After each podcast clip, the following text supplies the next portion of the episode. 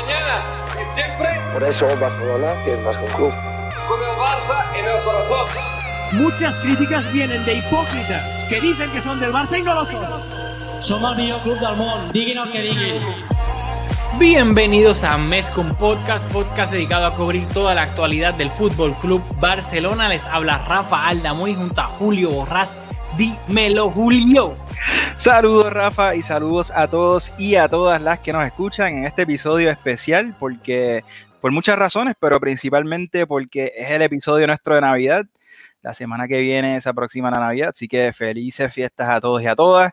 Y porque es el último podcast del 2020, que ha sido un año de, de, de, tiempos bien difíciles para muchos, así que les deseamos a todos que estén bien. Gracias por este año que nuestra audiencia ha crecido un montón. Gracias por, por la sintonía y por el apoyo, y por el aliento y por escucharnos y escribirnos. Así que episodio especial de Navidad y de fin de año aquí en Mezcla un Podcast. Sí, también, obviamente, personalmente creo que el 2020 ha sido un año difícil para todo el planeta Tierra. Eh, y obviamente, pues este podcast es del Barça. Creo que, que, el 2020 no fue el mejor de los años para el Barça tampoco, eh, por, por, muchos diferentes aspectos, pero de nuevo, pues dar gracias, crean en lo que crean ustedes, en la Navidad, en Hanukkah, eh, lo felices que sea. Fiestas, felices fiestas. Felices fiestas, exacto. El punto aquí es dar, dar, gracias pues de tener este espacio con Julio, con ustedes, que pues obviamente, eh, como dijo Julio, el 2020 ha sido el año en donde más hemos crecido. Y pues ver ¿sabes? los comentarios de ustedes en Twitter, de verdad que, que, es lo mejor, buenos, malos, lo que sea, nos encanta verlo. Y de nuevo, de, de, o sea, me da un poquito de, de pacho en el sentido de, de, dar las gracias por esto, pero aquí lo están viendo abajo, lo de Buy Me Coffee, que, que de nuevo, para los que no saben, pues eh, exhortamos a, si pueden, obviamente, es la manera de, de ustedes ayudarnos a nosotros a poder costear el, el, la aplicación donde hacemos este, pues ahora que estamos en YouTube, que sea bonito. Julio, mira, felices, gracias Julio por mi background navideño. Básicamente, pues tratar de ponerlo bonito para ustedes y, y de, queremos agradecer porque de nuevo, la semana, esta semana nos hicieron donaciones. Un saludito a Héctor Santos que está también. Llegó, yo creo que o sea, hace poco, porque llegamos desde, llevamos desde el 2016 haciendo el podcast, pero llegó y llegó haciendo escante como Nicky Jam, o sea, y el fiel. De, de, los top top, el gran, el gran Héctor eh, de allá, la leyenda de Guayama. Así que mil gracias de nuevo por, pues, por la aportación en Buy Me Coffee. Denis este, Areche, Denis, Denis es de la vieja escuela, ha estado desde el principio. Mil gracias, Denis, también por tu aportación. Y esto para mí, como obvio, Julio no es gamer, yo, yo los que son gamer ven, con bike, para mí está de locos, o sea, espectacular.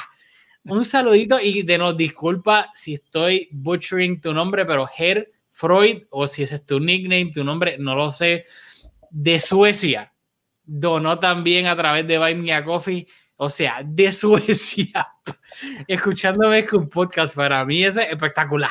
O sea, increíble, increíble. Mil gracias de nuevo por ayudarnos en Buy Me a Coffee. Así que, Herr Freud, mil gracias de nuevo desde Suecia. Escúchenme con podcast. Una locura, una locura. Brutal. Eh, así que gracias de nuevo a todos. Exhortar a todo el mundo que, de nuevo, estamos en YouTube. Denle subscribe a la página, denle share, like, rieguen la voz a sus primas, sus familiares, su mamá, su papá, su abuela, a quien sea, sus amigos.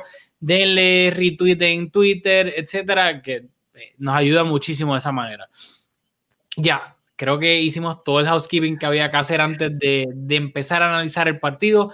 Recordarles que hubo partido en tres semanas.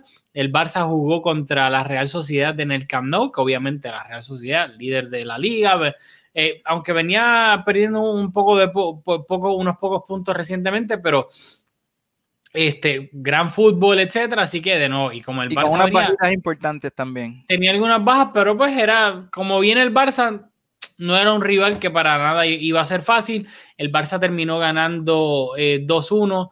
No tengo lentes de contacto puesto, así que estoy medio ciego. Me voy a tener que acercar. Gol, el, el, la Real se adelantó con gol de William José en el minuto 27 y después remontó con goles de Jordi Alba en el 31 y Frenkie de Jong en el 43. Que, o sea, por encimita, pues obviamente fue a mitad de semana. ¿Qué me tienes que decir de ese partido? No, a mí, de nuevo, cuestión de sensaciones, William José, que nosotros coqueteamos un poco con este jugador y escogimos a Braithwaite por una cuestión de, precio más que de, calidad, porque es un jugador de mucha calidad y que me da la sensación a mí de, que siempre nos hace daño. Pero yo creo que eh, eh, hicimos un mejor partido del, que yo esperaba, no, no, no, como para sacar conclusiones, pero hicimos un buen partido, creo. Sí, y a mí, de nuevo, resumiéndolo un poquito, vamos a entrar más en detalle del partido contra el Valencia. Pero para mí es el libreto de siempre. Para mí el Barça tuvo contra la Real Sociedad. Ojo, voy a hacer diferencia de contra el Valencia. El Barça de sentenciar este partido muchísimo antes para no tener que estar pidiendo la hora y al final, porque obviamente un 2-1, gol de la Real y te empatan. Pero para mí el Barça en este partido creó ocasiones de gol, las suficientes ocasiones de gol que si hubiese tenido de nuevo el tema de la temporada, mejor puntería, este partido para mí se acaba 4-1, 3-1, un poco más cómodo de cara a los últimos minutos. No fue así. Y pues el Barça sudó, sudó más de lo que en mi opinión tuvo que haber sudado contra la Real Sociedad. Pero yo creo que para mí el Barça, especialmente los primeros 60 minutos por ahí, para mí el Barça hizo un fútbol espectacular. Sí, en este sí que, te concedo que, tuvimos bastantes oportunidades clarísimas. Así que en esta ocasión sí te, te la doy. Te, dejo pasar esa del libreto de siempre, porque no siempre estamos de acuerdo, pero creo que si el Barça, ante un equipo que esperábamos que nos diera un poquito más de dificultad a crear locaciones, pues nos fue un poquito mejor en ese aspecto. Sí, sin duda alguna. Y al final del día, yo creo que, que eso es lo más que uno puede esperar del Barça, que creó ocasiones de gol, clara, y que no conceda ocasiones de gol clara a su rival. Y por lo general, yo creo que eso fue lo que hizo contra la Real, que inclusive muchas, a mí no me gusta meterme mucho en Twitter ni ver antes de grabar. Lo, pues obviamente con el Valencia no lo he hecho, pero pues el contra la Real a mitad de semana faltaba mucho tiempo y me, y me, sorprendió que inclusive personas, periodistas, etcétera, que son bastante críticos con el Barça no matter what, o sea, el Barça puede ganar 7-0 jugando espectacular y siempre le van a encontrar un pero a todo. Para mi sorpresa, creo que fue un, eh, consenso que el Barça tuvo un gran partido contra la Real, que tal vez no se vio reflejado en el marcador, un marcador más abultado, pero yo creo que el Barça tuvo un gran partido. Bueno, eso se siente que fue hace como dos semanas, así que tengo más apuntes un análisis uh, más. La libretita de Mourinho. La libretita aquí de Mourinho. Vamos a analizar el que, el que, el partido de, ayer, que, que, ese sí que no, que ahí hay telita. Hay telita y tiene muchos culés así un poco, un poco nerviosos, así que vamos allá. Si ven que me estoy pegando a la pantalla, es que estoy ciego y se me olvidó ponerme los lentes. Y no me quería poner lentes para una hora ya, solamente. Pues dicho eso, el Barça de nuevo jugaba en el Camp Nou, esta vez recibía al, al, Valencia, obviamente pues hay un poquito de morbo por el pasado de Kuman con el Valencia, que no le fue muy bien que digamos, por ponerlo, eh, palabras bonitas, su estadía por el Valencia. Y el Barça salió con la siguiente formación, estoy bien ciego. Ter Stegen en la portería, Jordi Alba y desde laterales sorprendió en Kuman con Mingueza y Araujo, pareja de centrales. El inglés estuvo en el banquillo. En medio campo de tres, Busquets de medio centro, Pedri y Coutinho de interiores, Braithwaite por la banda izquierda, Messi de delantero centro de falso 9 y Griezmann, entre comillas, por la banda derecha. Obviamente, esto es en papel, en teoría, en la práctica no fue así. El Barça empató 2 a 2. Eh, se adelantó el Valencia con un gol de cabeza de Diacabí en el minuto 29. Luego Messi eh, en el minuto 45 más 4 añadido en la primera mitad falló un penal, pero luego en la misma jugada terminó convirtiendo el gol del empate. En la segunda mitad el Barça se adelantó con un golazo de Ronald Araujo en el minuto 52 y el Valencia empató el partido en el minuto 69 con un gol de Maxi Gómez, si no me equivoco. ¿Qué me tienes que decir de este partido, Julio? Bueno, aquí hay dos posiciones en las cuales te, voy a devolver el balón para, ver qué piensas, a ver si, si piensas que aquí hay casito. Vamos a empezar en la defensa. Tú venías hablando de que el inglés, creo que le llamaste nuestro Sergio Ramos, porque...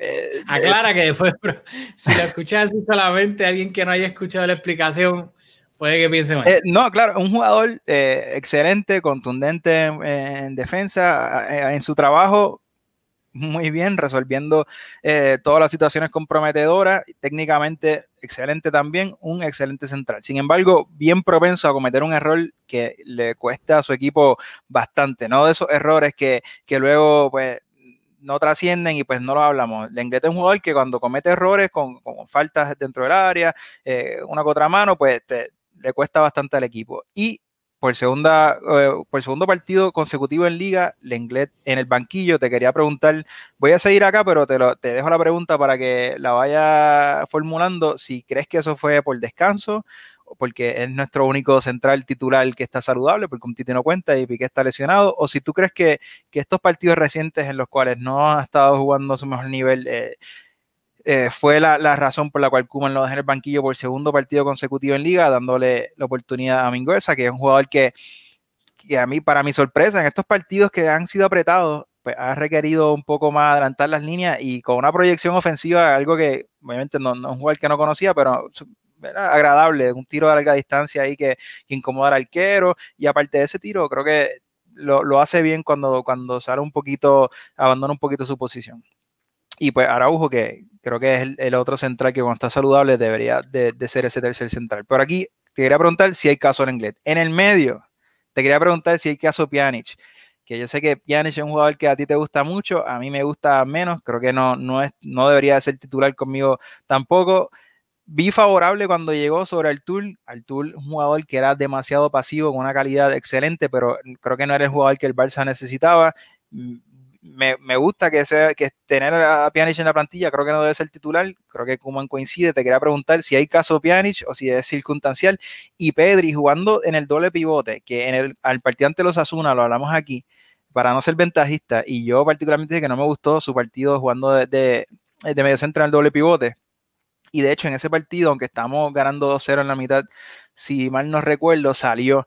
Ahora no recuerdo si la circunstancia fue por darle descanso, pero a, a mi opinión, en aquel momento entró Busquets, creo que no hizo una buena primera mitad. Aquí lo comentamos. Hoy Pedri ayer, en el partido de ayer de esta, esta, jornada, este fin de semana, creo que fue en la primera mitad de los jugadores que, que, más destacó, para mi gusto. Me gustó mucho Pedri de medio centro, sorprendente, viniendo de una semana en donde hizo una jugada defensiva espectacular, así que Pedri consolidándose, dando, esta semana dio un salto grande, creo que mostrando otra faceta de su juego, bastante, bastante agradable.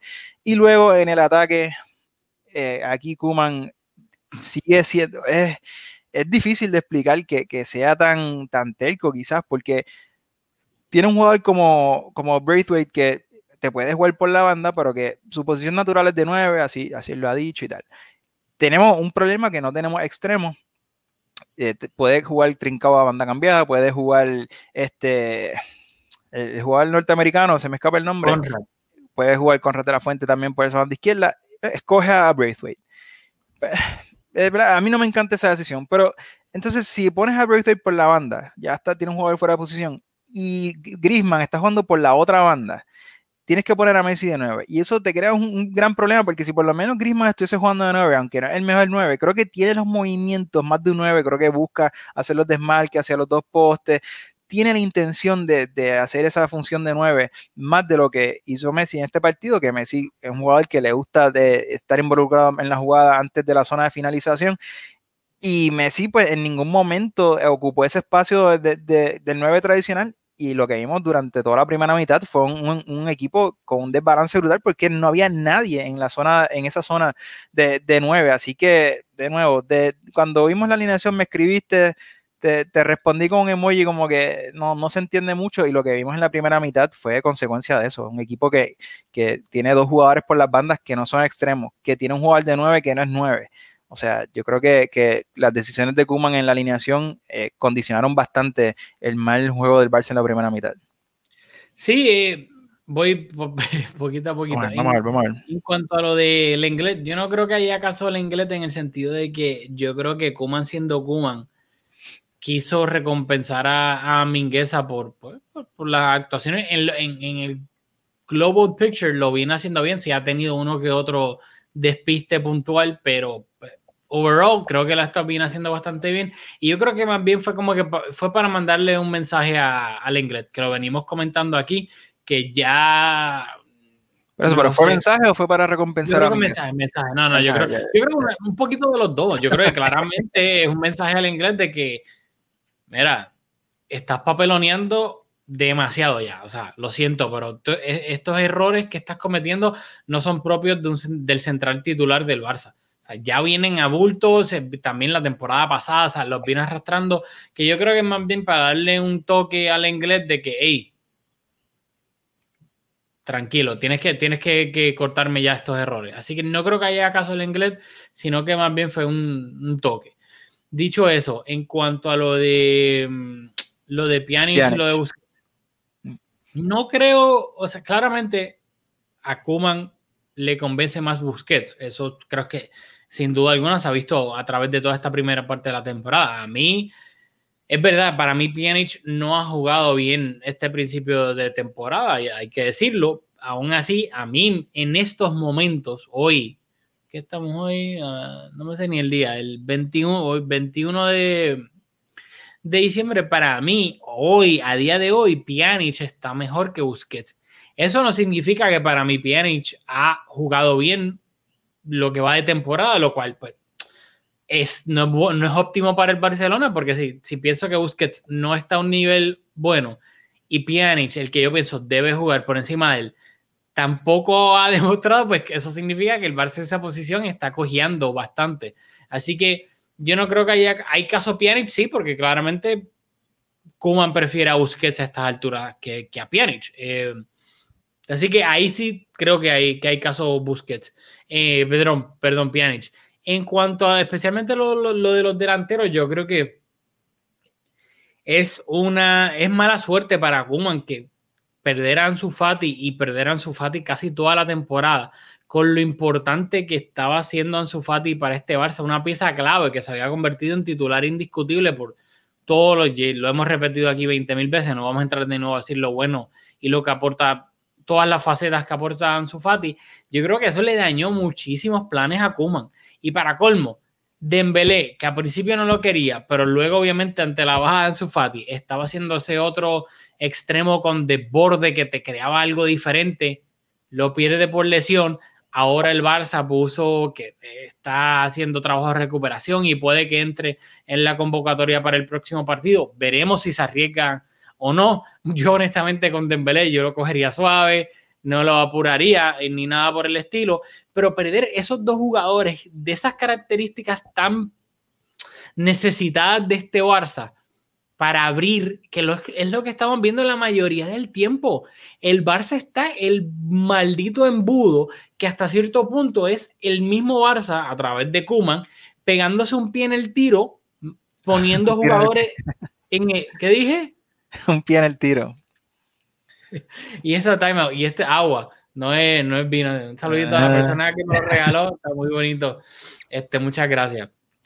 Pero que yo creo que el Barça, a través de Kuman, se está pegando un tiro en el pie, poniendo el embudo, porque lo que le está haciendo es facilitando eh, defender al equipo rival. Te está eh, conglomerando muchos jugadores por el mismo centro y tú para colmo no estás ni siquiera haciendo el intento de abrir el campo.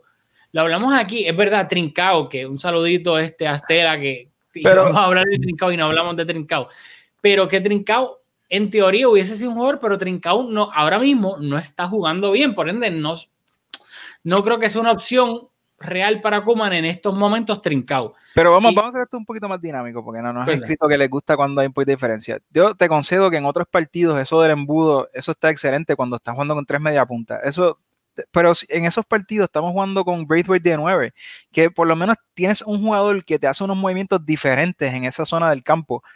En este partido, tú tienes a Braithwaite por la banda y tienes el embudo con el añadido de que no tienes un 9. O sea, para mí la primera mitad fue de lo peor que yo he visto al Barça jugando, porque es que no, el equipo no tiene estructura, no tenía nadie que, ocupara un espacio para dar una marca, para abrir algo, o sea, algo, algo. Entonces, pues ese embudo del que tú hablas, chévere, yo creo que, que ya estamos acostumbrados porque los jugadores que tenemos, el perfil por la planificación deportiva, pues, pero contra cuando tú vienes y añades que y retiras al jugador que te da un poquito diferente, eh, es como que lo, lo, elevas el problema a otro nivel. No, yo, eh, de nuevo, la gente quiere que pelee un poquito de dinámica, pero es que yo estoy de acuerdo contigo. Y lo más gracioso es que sí, hay dos tipos de embudo y uno es menos malo que el otro, menos malo que el otro, que es lo que tú estás diciendo. Está el típico Braithwaite de 9 con los tres media puntas detrás, que ya de por sí es un embudo, porque ni Coutinho, ni Messi o Griezmann por la derecha son extremos puros, por ende, el embudo. Pero ahí tú, por lo menos, dentro de todo lo malo, tienes a Braithwaite de 9, tirándote desmarque, etcétera, ayudando a los demás. Pero ahora él es el peor embudo posible, porque es lo que tú dices, ni tienes un 9, porque Messi no es 9, no está haciendo el trabajo sucio no del ningún interés de, de, de hacer movimientos relacionados al 9. Él abandona esa posición por completo y en, en, el medio en el medio tiempo cambia. Yo, yo, o sea, yo quisiera estar en esa charla del medio tiempo. ¿Cómo tú le dices a Messi, mira Messi, no está funcionando de, 9? Eh, ¿Tú crees que tú puedes jugar un poquito más por la banda derecha? ¿Tú te imaginas a Messi recibiendo esas instrucciones como que ya, yo creo que me debió haber ido en verano porque es como absurdo. Que, ¿Cómo tú le dices a Messi que, que no juegue de nueve, que se vaya por la banda porque no está funcionando? Pero es que al final del día, y, pero es lo que tú dices de nuevo, Braithwaite, yo, y yo sé que en el Barça hemos visto en años anteriores a Henry jugando por la banda izquierda, a Villa jugando por la banda izquierda, que son delanteros centros que jugaron por la banda. Pero claro, ahí tenías un, un, un Eto, tenías a Messi en su pick jugando de falso 9. Es diferente. Y estoy de acuerdo contigo, y por eso es que lo, lo, mencioné en el episodio anterior. Puede sonar de loco, pero hasta que no vuelva Dembélé, porque Ansu no va a volver anytime soon, yo creo que el, el Barça tiene que tratar algún partido, algunos minutitos con Rad, porque es que no hay más nadie que te pueda abrir el campo. Obviamente Trincao, pero Trincao, y ha entrado unos minutitos al final Trincao, pero no está jugando muy bien Trincao. Hay que ver cómo está entrenando con Rad. Exactamente, no lo sabemos. bueno, eh, pero yo estoy de acuerdo. El, el, problema es el embudo. Y lo que vimos contra el Valencia, que de, no, de la misma manera, yo sé que yo soy Tito Positividad y yo trato de buscar lo positivo siempre, pero yo pienso que yo soy bastante justo. Cuando para mí el Barça no juega bien, yo lo digo aquí. Y para mí contra la Real se jugó espectacular. Contra el Valencia, para mí el Barça jugó horrible por eso mismo, porque las dos cosas que para mí son fundamental para analizar si el Barça en este caso jugó bien es si creó ocasiones de gol clarísimas y si no concedió ocasiones de gol clarísimas. Y contra el Valencia ni, ni, ni, estaba creando oportunidades de goles clarísimas y estaba cada, cada, vez que el Valencia salía a la contra era una ocasión clara de peligro. O sea, Ter Stegen tuvo que hacer paradones. O sea, el, el Valencia hubo una de Cherichev en la segunda mitad. O sea, que definió horrible, pero que quedó completamente solo frente a portería, que al final del día, para mí contra el Barça, de la misma manera que contra la Real, jugó brutal, contra el Valencia para mí fue pésimo, pésimo, pésimo el, part el, el partido. Y, y, para terminar con, con, la alineación y con los jugadores que fueron titular, que creo que hemos tocado casi en, en la mayoría de ellos, ya a Coutinho, o sea, lo hemos dicho mil veces, pero yo creo que luego de este partido que jugó de enganche, que lo hablamos en el último episodio y le hemos hablado mil veces realmente, pero jugó de enganche en la posición que, que empezó bien la temporada, en la cual él mejor puede rendir, y otro partido intrascendente donde Pedri, viniendo una línea atrás, hacía el trabajo que le tocaba hacer a él. Yo creo que ya Coutinho o sea, debe de, de, de o sea, para Cuba no debe de contar como titular. Yo creo que ya no, no, no vale la pena invertir partidos para recuperarlo, no. Yo creo que Cutiño tuvo su oportunidad, ha tenido demasiadas oportunidades, no las ha aprovechado, así que a ver si eso le abre el espacio a, a, a jugar con, con Conrad o con, con, otro extremo, porque realmente lo de Cutiño ya no, no tiene salvación. Sí, no, lo de Coutinho es, ni, ni, ni, quiero perder, no se merece ni que pierda tiempo. No, no, no. Eh, despotricándolo aquí. El Coutinho ya no debe quitarle minutos absolutamente a nadie, a nadie. ya sea Conrad, eh, hasta yo, Kuma lo detesta, pero, o sea, ni, pero ni a Ricky Push. ¿sabes? A nadie, a nadie. A ese nadie. nivel a nadie. A Leñá, a nadie, nadie, nadie. Eh, pero dicho eso, eh, ¿quieres hablar del.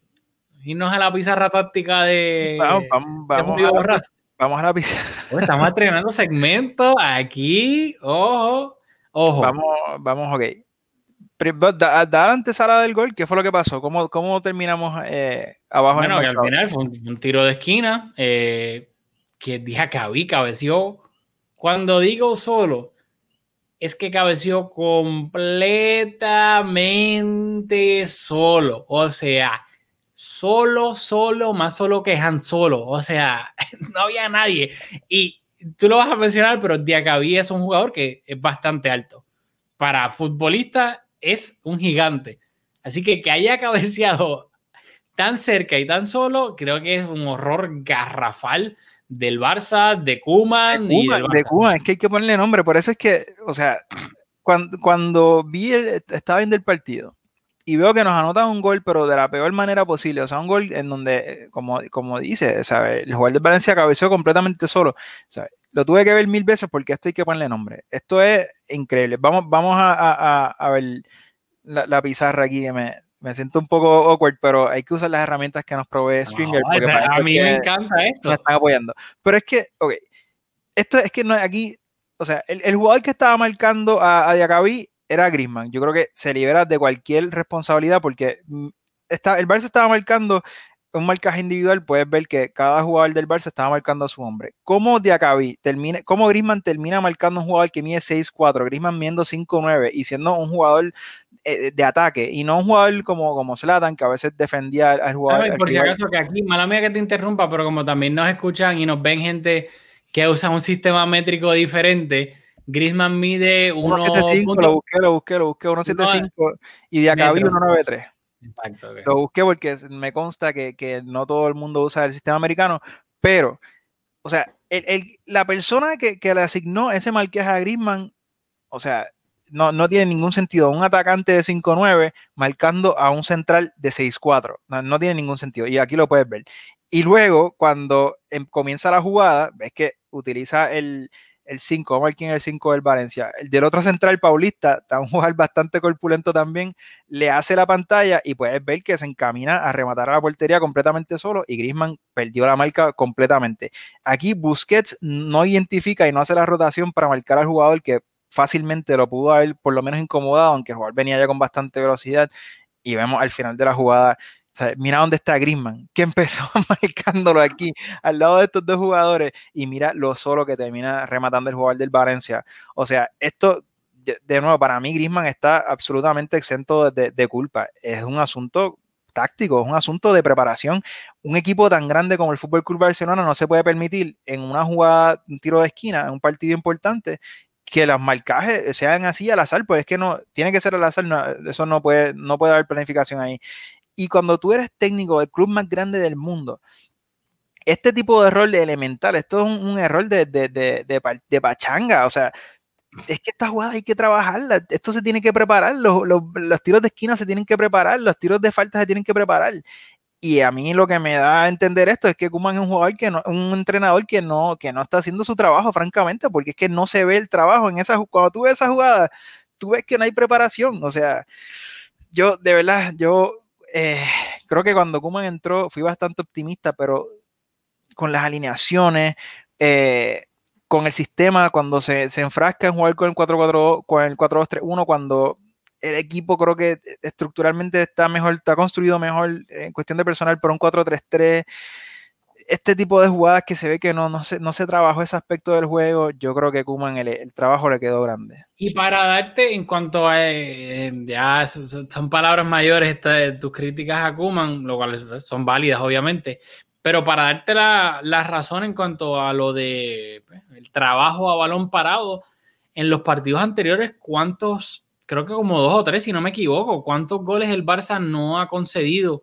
A balón parado, ese típico centro al primer palo que luego peinan al segundo y termina pasando un revolú dentro del área y pues el Barça no sabe cómo defender esa segunda jugada y el equipo rival termina convirtiendo pues, el gol que claramente estamos viendo un patrón no bueno en el Barça en cuanto a las jugadas a balón parado y pues cuando ya tú ves que hay un patrón significa que los equipos rivales se están dando cuenta que el Barça en ese aspecto no está bien trabajado y saben que es una debilidad y la están aprovechando.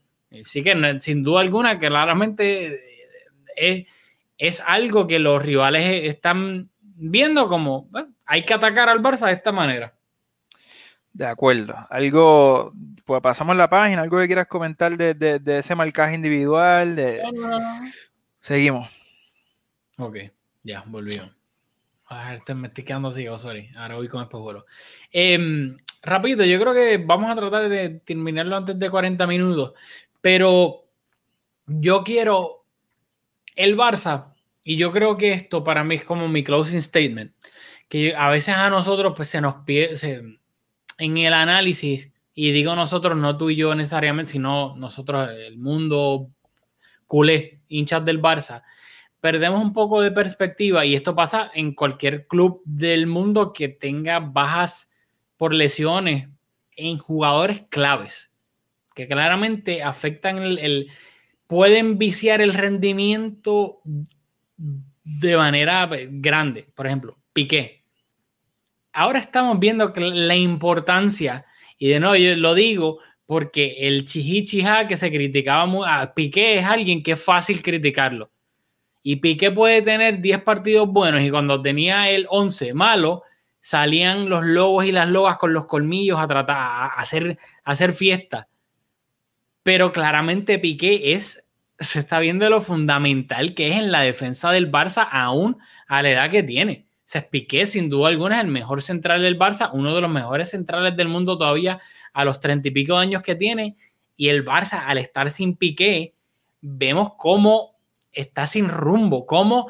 Y eso pasa en el Madrid, en el Madrid cuando juega sin Sergio Ramos. Claramente el resto de la defensa, el mediocampo, no juegan igual. Barán, los papelones que hace Barán cuando no está Sergio Ramos son comparables a los del Englet igual. O sea, no tienes ese líder en, en, el centro de la defensa. Así que yo creo que es bueno recordarlo de que perdimos a Piqué probablemente por casi toda la temporada, que eso es una baja súper sensible. Luego, o la otra baja, y hay que decirlo. Con, con, lo de Piqué, de hecho, que nosotros aquí lo defendemos un montón y como dice, es fácil criticarlo, pero hiciste, me, me uno a tus palabras. Pues gracias.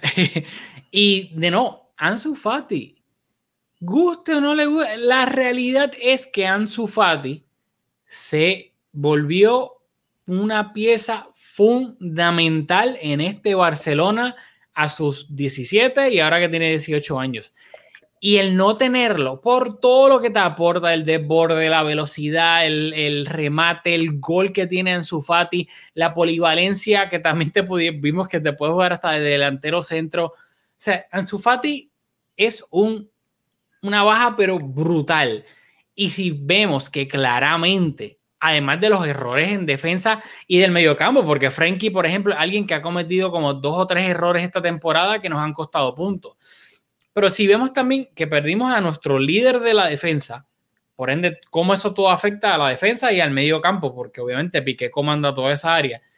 Perdimos a Ansu Fati y vemos cómo el resto de los jugadores, la falta de gol que está teniendo este equipo, y se fue Luis Suárez, que obviamente podemos aquí discutir 20.000 años y horas, sí, que te aporta esto, no te aporta lo otro, pero en cuanto al gol, claramente sabemos que si algo le sobra a Luis Suárez es el gol. Pero todos los goles en liga que conlleva Luis lo Suárez. tú y no lo dije yo. No, no, no, pero, me gusta, me gusta. pero yo lo digo, pero yo, yo, yo estoy, yo creo que ya era tiempo de pasar la página, gracias y todo. El problema es que lamentablemente, por X y por Y razón, no se trajo un sustituto de Luis Suárez no se compró Erling Haaland, ¿me entiendes? Y creo que era tiempo de move on, pero no llegó nadie en reemplazo. En teoría, tal vez, quién sabe si en su Fati a través de toda la temporada saludable hubiese podido aportar, obviamente no tal vez la cantidad exagerada de Luis Suárez, pero acercarse bastante a lo que hubiese eh, marcado Suárez. No está en su Fati. Entonces, el problema, que claramente es un problema, el Barça de cara a portería no está fino.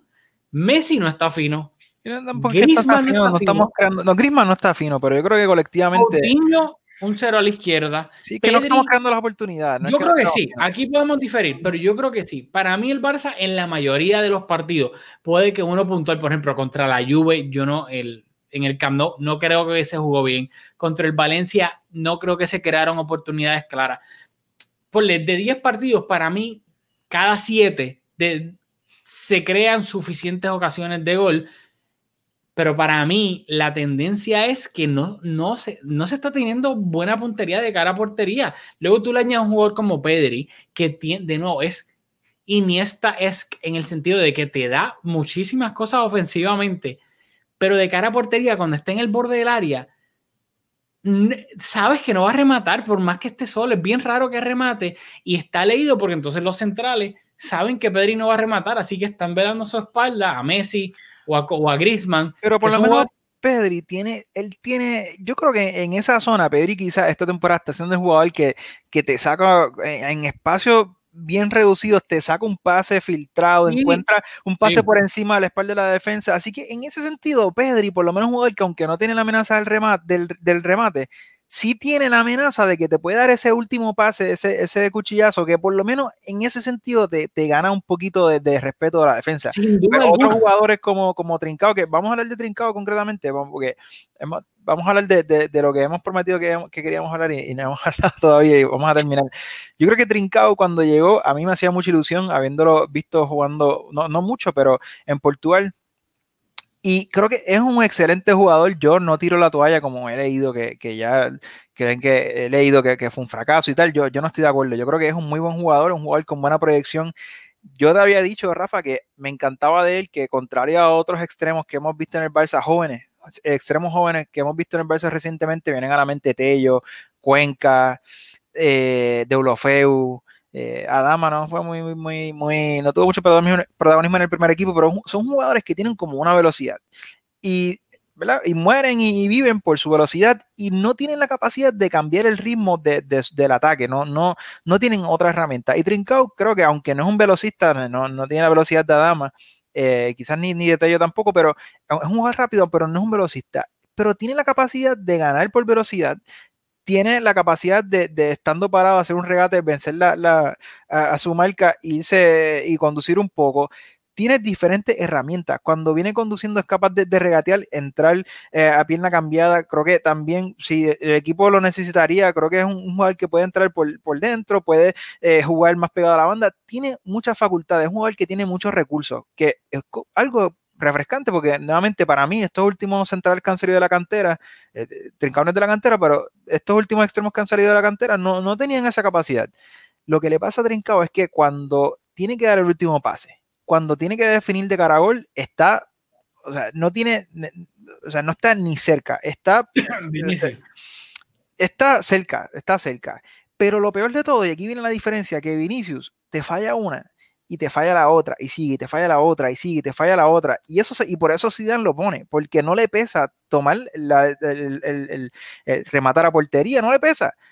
Trincado, estamos viendo que partido tras partido, mientras se sigue equivocando y se sigue equivocando, se viene creciendo y creciendo y el momento le viene quedando más grande y más grande y más grande hasta que ahora mismo no es un asunto técnico de la finalización de la jugada, es un asunto mental. Es un jugador que no, que no se, se, nota que no tiene confianza, que no se siente capaz de dar el pase que es necesario, no se siente capaz de anotar cuando remata. Y eso se nota, es palpable cuando tú lo ves jugando, es este jugador no tiene confianza. Y pues eso es el problema, porque si tú recuerdas Dani Alves, era centro malo, centro malo, centro malo, centro malo, y después te tiraba un centro a tres dedos que cogía una parábola y gol, y, no le importaba fallar, porque si tú estás jugando es porque ya te dieron la confianza, estás en el campo, sigues jugando, y Trincao le está pesando demasiado, y yo puedo vivir con que se equivoquen los pases, porque eso puede mejorar, pero si mentalmente no tienes la capacidad de superarlo y en la próxima jugada dar el pase bien o por lo menos intentarlo, creerte que eres capaz de hacerlo, ahí sí que te quedó grande el Barça. Así que yo espero que, recupere ese aspecto mental porque ahora mismo le está fallando. Sí, eh, rapidito. Lo de Pedri, yo estoy de acuerdo con todo lo que tú dijiste, pero yo estoy hablando específicamente de rematando a portería. Y pues obviamente Pedri en estos momentos no es un jugador peligroso en cuanto al remate. Exactamente lo que tú dices, tienen la capacidad de darle un pase filtrado a quien sea, pero ya los equipos lo tienen estudiado y cuando Pedri está en el borde del área, ese pase picado tratando de buscar a Grisman o a Messi por encima de, de Acabí, de Gabriel, eh, es bien difícil. Por ende, yo me refiero específicamente a lo que hay ahora mismo y lo tengo acá rápido. Messi lleva ha jugado 16 partidos esta temporada, todas las competencias. Lleva en 16 partidos, ha marcado 8 goles, pero 5 han sido de penal. 5. Por ende, 3 solamente han sido from open play. Claramente, y Messi para colmo está rematando muchísimo. Creo que tuvo 10 remates eh, contra el Valencia, si no me equivoco. O sea, Messi está rematando muchísimo. Pero hemos hablado que no son remates eh, claros. Exacto. No es que está fallando goles que debería anotar. Exacto. Luego tú tienes a Griezmann. Pero hablando, de Messi, que lo tengo en mis notas para apoyar los movimientos de Messi. En el minuto 33 hubo una jugada que Pedri recuperó el balón en, la mitad de la cancha. Terminó con un remate de Griezmann que falló, que Griezmann sí te concedo que no está fino, aunque era un ángulo difícil. Pero no sé si recuerdas la jugada. Pedri venía conduciendo por el medio y tenía a Messi por la izquierda y a Griezmann por la derecha. ¿Recuerdas la jugada? Que Pedri venía conduciendo, conduciendo y estaba más o menos Messi y Griezmann a la misma altura. que, se, que se la pasó a Griezmann y que Griezmann como que se le fue un poquito. no se la pasó a Griezmann. O sea, Messi paró de correr. O sea, no, él no hizo, no dijo, voy a hacer la carrera para ver si, si un central se viene conmigo, o, para ver si llamo la atención lo suficiente y soy una distracción suficiente para que Griezmann remate más cómodo, o déjame ver si la puedo recibir, porque para mi opinión estaba en una posición igual de favorable que Griezmann para recibirla y tiene la velocidad de hacerlo. Pero Messi vio dos metros que tenía que correr y dijo, no, yo, yo no voy a correr.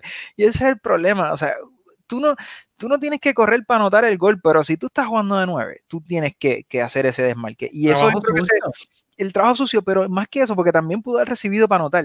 Porque quiero también atarlo con lo que acabas de comentar.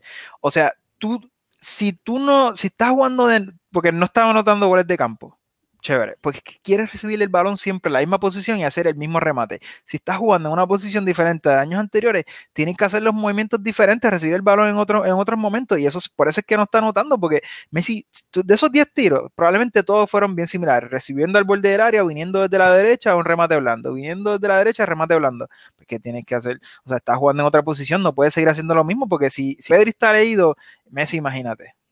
Sí, no, y me termino rapidito. Coutinho, tres goles en 11 partidos jugados. Ansu llevaba 5 en 10 partidos jugados, eh, hasta que se lesionó, obviamente. Que sin duda alguna el Barça, y, una estadística que, que, ay, Dios mío, que la voy a traer, voy a hacer bien research, pero que a mí me gusta, y aquí yo no soy, yo soy bastante anti estadísticas en el fútbol, porque pienso que, que no te dan el contexto necesario. Pero hay una que a mí me gusta que se llama, tal vez la han escuchado algunas personas, otras no, que es Expected Goals. Y eso analiza las ocasiones de gol de ambos equipos y cuán claras fueron las ocasiones de gol. Por ende, Griezmann se fue completamente solo frente al portero y falló o le atajaron el remate, pues eso se considera claramente, la expectativa de gol de esa jugada era bastante alta, por no decir que se esperaba que tú anotaras el gol. Y al final de cada partido, y obviamente eso también lo hay por toda la temporada, te dice, lo, el Barça metió dos goles, pero sus expected goals fueron 4.3. Pues claramente te dice que el Barça creó muchas ocasiones de goles claras, pero de cara a portería no fue fino. Y vamos a hablar de eso un poquito más después. Parecemos aquí a Alex analizando eh, Major League Soccer aquí. No, no, no, pero de verdad, pero a mí me encanta esa eh. estadística porque claramente no todas las ocasiones son created equal. Y, y, goles a eh, shots on target o shots off target, eso es un poco deceiving porque tú puedes estar solo frente a portería y si la mandaste fuera, técnicamente no te cuenta como un remata a puerta. Pero claramente era una ocasión que estaba, no había nadie en la portería. Así que por, eso lo digo, que es algo que, voy a tratar de incorporar un poquito más el, de, los, el año que viene, eh, porque de nuevo, antes de, ya ir wrapping up, eh, lo otro que, que habías comentado, que en el gol del empate del Valencia, que yo es Jordi y Coutinho pierden el balón entre ellos dos. No se entendieron. Eh, Jordi pensó que, que Coutinho iba a hacer el desmarque perdieron el balón, luego en la presión post pérdida no fueron efectivos. El, el Valencia sale jugando desde ese sector del campo a la contra.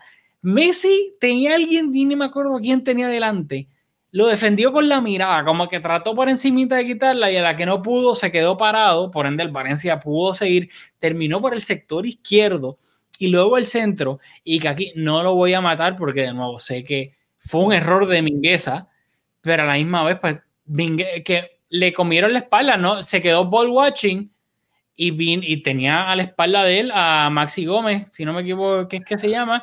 Y simplemente nunca miró, se quedó mirando el balón todo el tiempo y Maxi Gómez vino por detrás y anticipó el centro y remató un gran remate eh, al segundo palo, o sea, cruzado, que fue error de Mingueza, pero no, Mingueza es nuestro cuarto, quinto central.